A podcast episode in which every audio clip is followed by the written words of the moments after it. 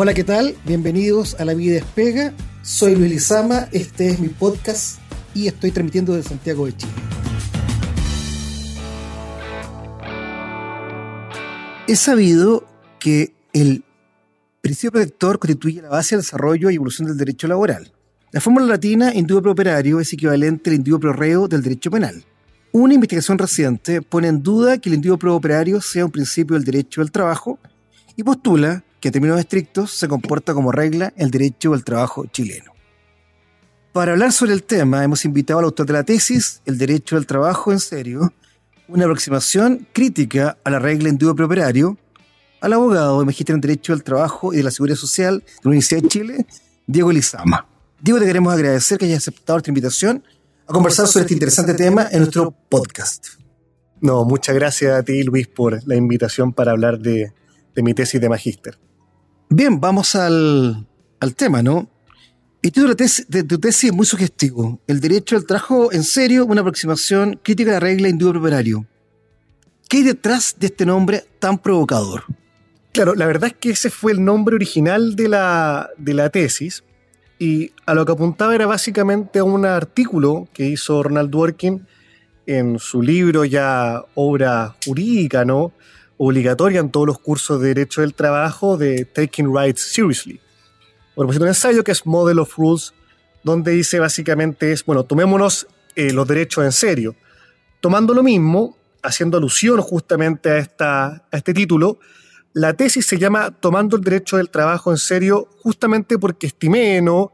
que muchas veces los jueces, eh, en un rol quizás de buscar soluciones más justas, eh, ocupaban esta técnica argumentativa o técnica interpretativa que le induyo pro operario para solucionar eh, casos jurisprudenciales laborales.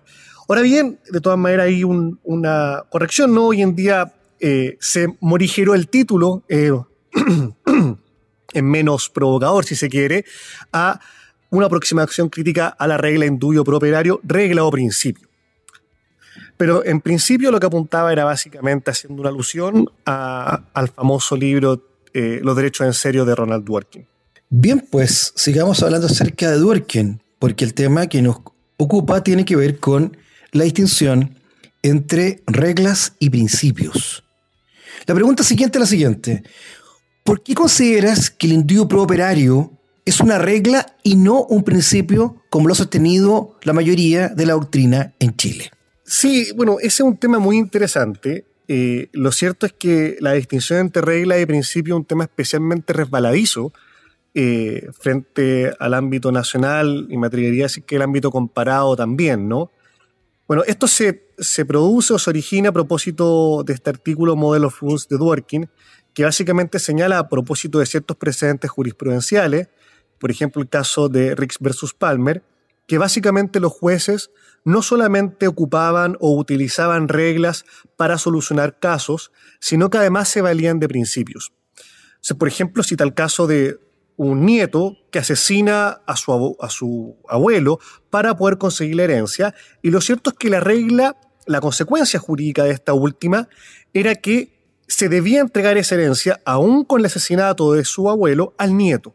Sin embargo, el juez dice, sabes que acá, si bien existe una regla, hay un principio correspondiente a que nadie se puede aprovechar de su propio actuar malicioso. Teniendo en consideración ello, Dworkin hace esta distinción, ¿no? Y señala además de que las reglas con los principios se distinguen en su ámbito de aplicación, básicamente señala que las reglas operan de forma binaria, o sea, opera el supuesto de hecho y se colige la consecuencia jurídica inmediata, ¿no? Por ejemplo, pensemos en la regla del Código Penal, el que mata a otro. En la medida que un sujeto A asesina a un sujeto B, bueno, existirá una consecuencia jurídica que sean las penas privativas de libertad establecidas en el Código Penal. Sin embargo, los principios no operan de esa forma binaria, sino que mueven la decisión del juez de un lado a otro, por ejemplo, el principio de la buena fe. Sin embargo, esta primera aproximación de, Dworkin ha sido tratada por otros autores, ¿no? por ejemplo, por Joseph Ras, por, hay, un, texto también, Las piezas del derecho, de eh, Atienza con Ruiz Manero, hay un texto también de Guastini, que es especialmente escéptico respecto al tema de los principios, Eh, pero yo me atrevería a decir que quizá el que tiene más influencia latinoamericana, y tengo la impresión que es producto de la jurisprudencia del Tribunal Constitucional colombiano, es Robert Alexi, ¿no? Con su tesis de que los principios serían mandatos de optimización, eh, en el sentido de que tendrían por objeto posibilitar materialmente y jurídicamente un determinado bien jurídico, ¿no? A diferencia de las reglas donde básicamente eh, operarían de forma binaria. Pues bien, yéndonos al indulto properario, lo que yo pude colegir es que básicamente tiene influencia acá en Chile principalmente por el texto de Américo Pla, ¿no? De principal influencia, ¿no? Tanto a nivel dogmático, uno lee cualquier texto que trate principios del derecho laboral, que tampoco son muchos, pero siempre se cita Pla en Chile, como asimismo a nivel jurisprudencial. Lo cierto es que el indulto properario, como manifestación del protector, establece que ante una duda legítima del juez respecto al correcto entendimiento de la norma laboral, debe interpretarlo a favor del trabajador. Y si tú te fijas, lo cierto es que si es que lo tomamos de esa manera, está conceptualizado como regla, no como principio.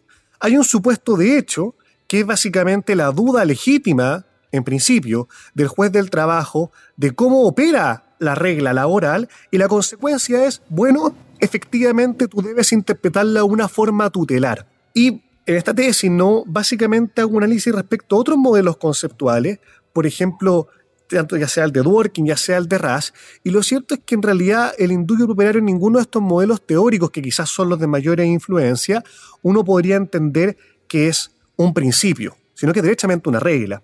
De hecho, Ras, por ejemplo, que, cita, que traduce los principios como estos valores, estos como eh, palabras especialmente determinadas, ¿no? Como el bien común, por ejemplo, o buena fe, lo cierto es que tampoco se puede aplicar en este caso del indubio properario.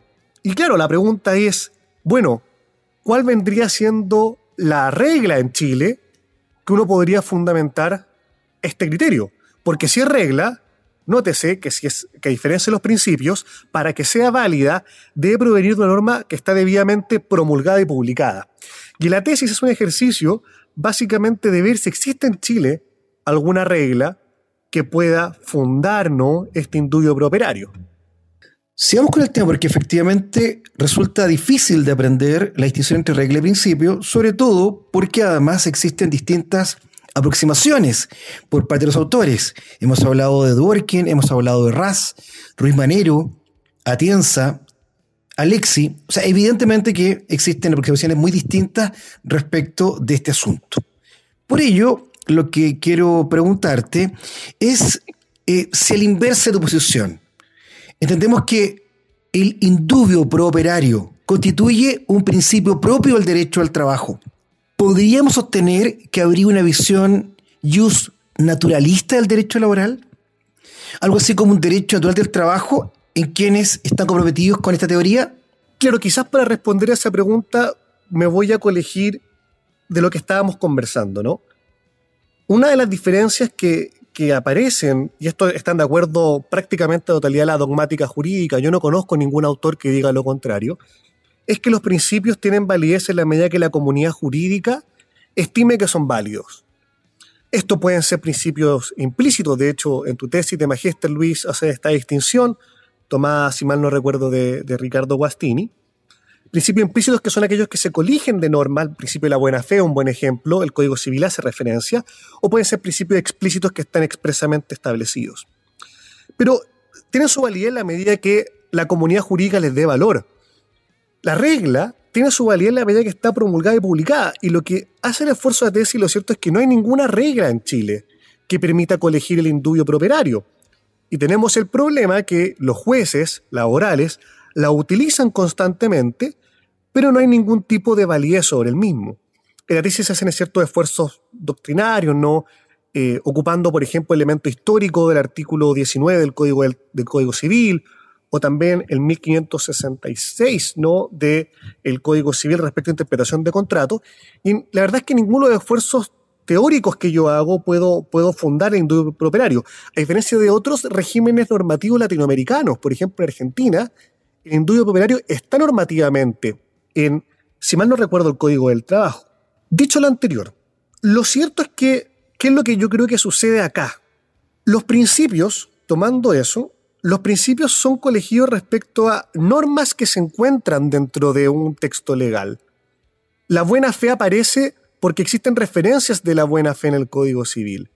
La, eh, la prohibición del enriquecimiento sin causa surge, por ejemplo, el cuasi contrato del pago de lo no debido, que está regulado en el Código Civil.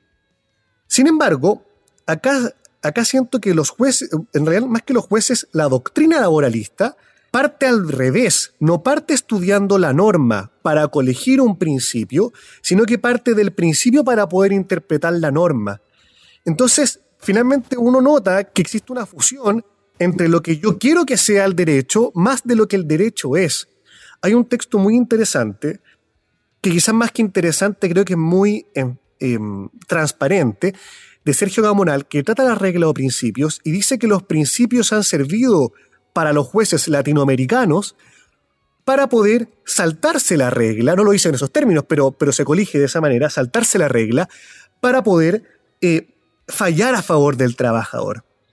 Entonces, el tema que, yo veo es que pareciera ser que hay una visión naturalista del derecho del trabajo, una fusión entre lo que yo quiero que sea el derecho del trabajo y lo que no se parece a eso bueno, o lo interpretamos en base a los principios y nos saltamos la regla, o no es derecho laboral. Insisto, entonces, para que yo pueda tener validez un principio, yo debo extraerlo de la regla. Sin embargo, pareciera ser que mucha de la doctrina laboralista parte del principio y después interpreta la regla. Así que, claro, respondiendo a tu consulta, yo veo que hay varios autores eh, en Chile de la doctrina laboral que, son naturalistas en ese, en ese sentido en ese sentido. O sea, eh, interpretan básicamente eh, muchas normas del, Código del Trabajo partiendo del principio como base. Bien, tú lo que acabas de decir, Diego, es que efectivamente hay autores en el derecho del trabajo chileno, en la comunidad dogmática laboral, que sostienen que los principios son anteriores al derecho del trabajo, de modo tal que no es posible inferirlos de reglas a partir de un examen inductivo, sino que son en definitiva una suerte como de prejuicios que da la doctrina, en este caso Américo Pla, en el derecho latinoamericano, y que se configuran como un margen, un límite, una frontera para determinar lo que es derecho del trabajo y lo que no es. Y eso evidentemente que es una fórmula propia del derecho natural, no es, no es propia del derecho positivo de sistemas contemporáneos. Eh, de modo tal que la pregunta que debo hacerte es la siguiente. ¿Qué ejemplos puedes dar de aplicación del individuo prooperario como regla y no como principio del derecho laboral chileno? Mira, yo creo que es una muy buena pregunta y, quizás pone en tarea, ¿no? En evaluación la tesis, porque muchos de estos temas uno finalmente escribe y la relevancia práctica quizás te tengan no es mucha. Yo creo que sí, yo creo que la, tesis sí tiene un valor práctico de tomarse, de tomarse eh, en serio la tesis, si quiere. Por ejemplo, se ha entendido por parte de la Corte Suprema cada vez de forma más restrictiva la causal del artículo 161 y su primero el Código del Trabajo, ¿no? la famosa causal de necesidades de la empresa. Eh, hay un precedente jurisprudencial de, eh, de, este año, ¿no? el año 2023, que ya viene a reiterar esta idea de que para que proceda esta causal de despido es necesario que existan hechos permanentes, graves, objetivos y ajenos al empleador. Y yo tengo la impresión que esta interpretación de la Suprema se produce porque necesariamente sigue el indulto prooperario como regla, ¿no? Porque pareciera ser que en sus orígenes la causal de necesidades de la empresa no estuvo pensada para proteger al trabajador. De hecho, cuando uno lee el mensaje de ley, cuando se inserta esta causal, es más bien para poder permitir la flexibilidad de las empresas ante el mercado. ¿no? Existe en el fondo algún agente tecnológico que da como consecuencia que yo deba, por ejemplo, reducir los costos fijos y desvinculo a trabajadores. Sin embargo, como está este pensamiento de que, bueno, todas las reglas del Código del Trabajo deben ser necesariamente interpretadas bajo un fin tutelar, hay una contradicción. Y lo que, la consecuencia es lo que no hemos visto en los últimos años. los porcentajes son brutales. El 90% de las acciones por despido injustificado por necesidad de la empresa son acogidas por los tribunales. Y yo creo que es por esto. Es porque el indulto prooperario como principio protector, digámoslo, expresado en indulto prooperario, que es una regla, eh, necesariamente tiene como consecuencia que los jueces interpreten de forma especialmente restrictiva esta causal. Sin embargo, Si nosotros vemos como principio el protector, o sea, una interpretación protectora como principio, yo creo que la solución sería distinta. ¿Por qué? Porque el juez tendría que necesariamente, frente al caso concreto, estimar que existen distintos bienes jurídicos en juego, ¿no? Hay por una parte, efectivamente, la protección al trabajador, pero por otra parte, existe, por ejemplo, el derecho de propiedad del empresario, ¿no? El derecho de libertad de emprendimiento eh, de actividad económica, que son aparte bienes jurídicos que están tutelados dentro de la Carta Fundamental. Si está bien, efectivamente existe el derecho al trabajo, que así lo colegió por lo menos la jurisprudencia según este artículo de Luz Bulner, ¿no? El artículo 19, numeral 16. Pero también existen garantías constitucionales que protegen al empleador, que el artículo 19, numeral 24, principalmente el derecho a propiedad. Entonces, yo creo que si hubiésemos seguido una interpretación protectora, cierto, pero en base como principio, no como regla, probablemente esta causada de necesidades de la empresa no sería tan restrictiva como eventualmente se ha entendido. Voy a poner otro ejemplo para, que, se, para que se, explique, porque además tiene relevancia práctica porque está conociéndolo actualmente eh, la Corte Suprema. En el periodo de la pandemia sanitaria, hubieron muchos empleadores que hicieron la notificación por Teams o por Zoom, o de forma telemática, eh, sin estar vedados para poder realizar notificación personal, atendido las restricciones establecidas por la autoridad sanitaria, ¿no? Pues bien, hay un caso donde el empleador hace esta notificación, envía la carta por correo electrónico, sin embargo, al enviarla por carta certificada, le envía un domicilio distinto. Si usted fijas ahí, no se cumplen los requisitos del 162, porque fue enviado a un domicilio distinto y en principio el juez debería decir, claro, acá es un despido justificado. Si seguimos el 162 como interpretación de regla al indulto properario, ese razonamiento es correcto. Pero yo diría, está bien, pero pareciera ser que hay otros bienes jurídicos en juego. Protección de los trabajadores, ¿no? Acá existía una imposibilidad del empleador para poder notificar esta carta de despido que no fuera de forma telemática. Yo me debería decir que si seguimos un indubio properario o una interpretación protectora en realidad, como principio ese caso debería ser resuelto a favor del empleador. Siempre que invitamos a un entrevistado a nuestro podcast, le pedimos que le sugiera, le recomiende a quienes escuchan nuestro programa un libro o película que les permita comprender de mejor manera de lo que hemos hablado en el episodio. Y no va a ser la excepción. Por ello la pregunta que quiero hacer es la siguiente. ¿Le podría recomendar a los autores del podcast un libro o una película que les permita comprender la idea de reglas y principios en el derecho laboral? Mira, yo creo que voy a responder esa consulta con, lo siguiente, ¿no? Si el indubio properario es principio, permitiría a los jueces del trabajo establecer que en determinadas circunstancias de especial precariedad laboral aplica este principio. A mí lo personal me causa especialmente ruido cuando los jueces hacen alusión al indubio prooperario en casos de ejecutivos, por ejemplo, de altas mineras, ¿no? Con sueldos de 20 millones de pesos. Pareciera ser que es un poco contraintuitivo, ¿no? Decir, esta persona, este trabajador, ¿no? Que es el gerente de recursos humanos de una minera, que tiene un sueldo exorbitante, ¿no? Comparativamente con un auxiliar de aseo que gana el ingreso mínimo mensual.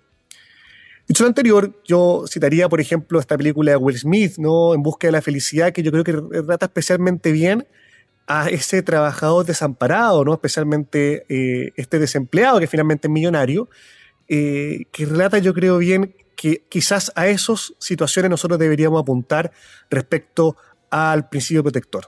O sea, yo, mi recomendación, si se quiere, es que está bien, utilicemos una interpretación protectora, pero fijémonos ante quién nos encontramos.